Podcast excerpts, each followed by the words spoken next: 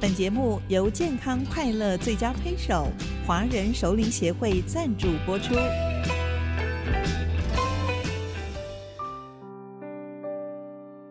调笑如席一少年，王正芳著作。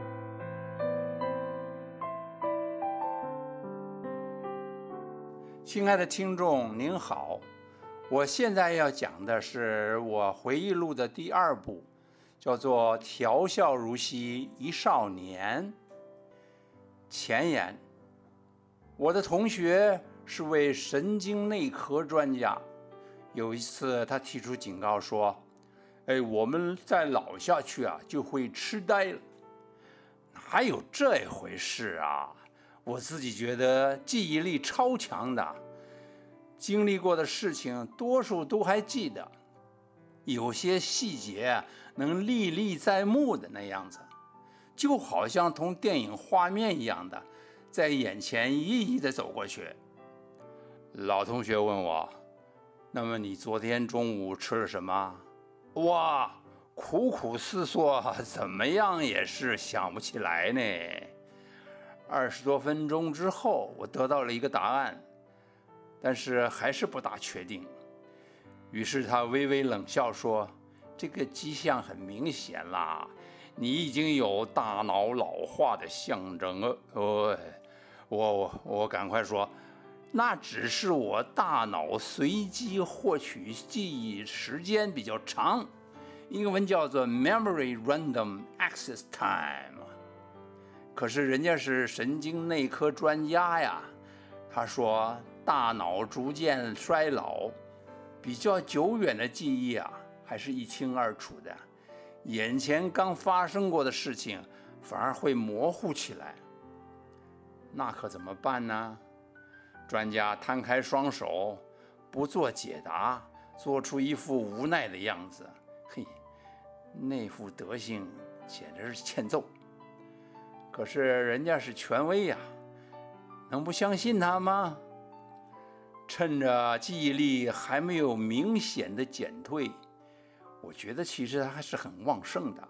你看，二九三七九是我小时候家里的老电话号码，我就应该抓紧时间写回忆录吧。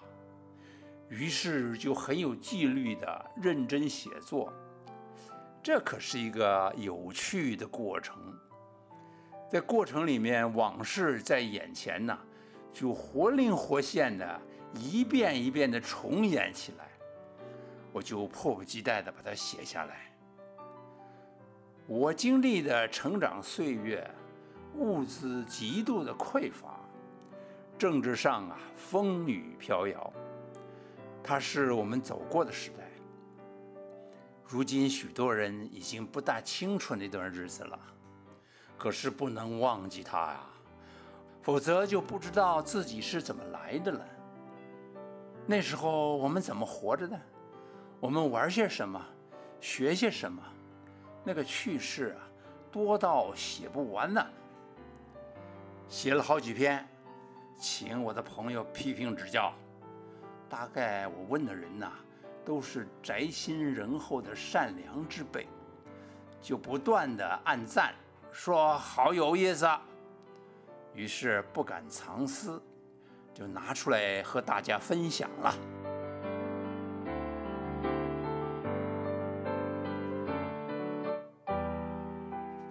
下面是我回忆录《调笑如昔一少年》的第一篇。台北本是我的家。南腔北调，好热闹啊！我坐在窗口发呆，像傻瓜似的进入冥想，在想什么呢？隔壁巷子新搬来一家人，那家人的女儿好像同我差不多大，为什么她笑起来那么好看呢？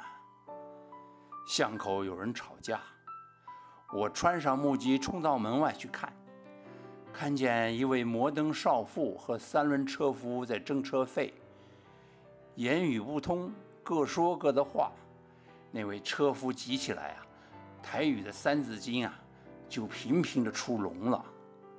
少妇开始听不懂，后来他知道那什么意思了，他气得涨红了脸。突然，他以纯正的山东烟台话说：“有什么了不起的？你这个台湾人。”他说：“你有什么了不起的？你这台湾人，我热闹了。这种场景啊，在我们家附近每天都有。我们家在台湾的第一个地址是台北市。”古亭区龙口里，重庆南路三段十四巷一号。左右都是清一色的日本木质房子，拉动式的门窗，打开纸门，四处就能通风。还有个花木扶疏的小院子。我最喜欢光着脚丫子在榻榻米上跑。左邻右舍多半是从大陆来的南腔北调人呐。你看斜对角的董家，他们讲福州话的。再过去一家小周的母亲，她常常从窗户口伸出头来，用江苏北部的方言大喊：“小八子啊，吃饭喽！”叫小八子啊，吃饭了。对门的李家，不论老小，一开口就是标准的山东济南腔调。说四川话的有好几家。他们有时候就听不懂广播电台播放的相声，就问我这个从北平来的孩子，他们都在讲啥子哟？我说侯瑞婷刚才说的，我们说相声的都是狗掀门帘子，全仗一张嘴。还有位老先生，挑着担子，用一根筷子。敲打盛着茶叶蛋的铁脸盆，在巷子里边走边叫卖，天津口音啊十足的。他说：“五星的茶叶蛋呢？”他的茶叶蛋卤汁特别的香。他出来绕两圈就卖得光光的。再过去一家住了个大老美，他叫 Doctor Roland。据说是位大学教授，见了人就大声用英文打招呼。我听了好久才知道，这位杨教授在那儿试着说中国话呢。重庆南路三段的马路非常宽，那时候三段跟二段还没有连起来，来往的汽车不多，脚踏车跟三轮车是主要的交通工具。路边有一道既宽且深的水沟，不时的有小孩、自行车、三轮车就空通掉进沟里去了。很多国语日报的同仁呢，就住在这附近，大家叫这一带做国语胡同。社长洪延秋伯伯就住在三段十二巷，梁伯伯是我们总编辑，住在隔壁的那条巷子里。走到巷子口，过了马路，就是国语推行委员会主委何荣伯伯的家了。晚饭以后，坐在窗口写母亲交代的几页大小楷，我努力做用功的样子，其实已经困到睁不开眼睛了。经常就有位高大身影出现在窗口，他声音低沉地问我。爸爸咧，这是何荣伯伯来找父亲谈事情了。两个人通常会聊到深夜去。重庆南路三段的尾巴有两户距离不远，都是门禁森严的大房子。小孩子在那两家大门前玩耍，就有穿制服的年轻人出来喝令我们快点走开。后来才知道。那是海军总司令桂永清、总统府秘书长张群的两处官邸呀。有一年的除夕夜，家家户户照例的放鞭炮。有一次，那个炮仗声太响了，把所有人的小孩都吓哭了。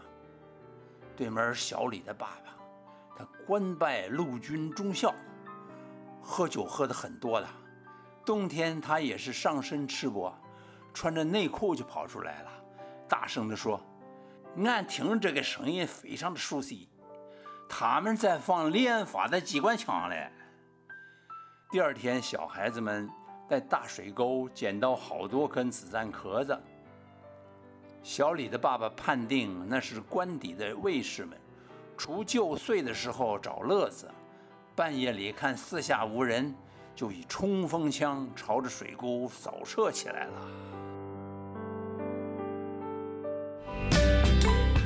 华人熟龄协会期许熟龄朋友们优雅自信的超越岁月，幸福健康快乐的生活。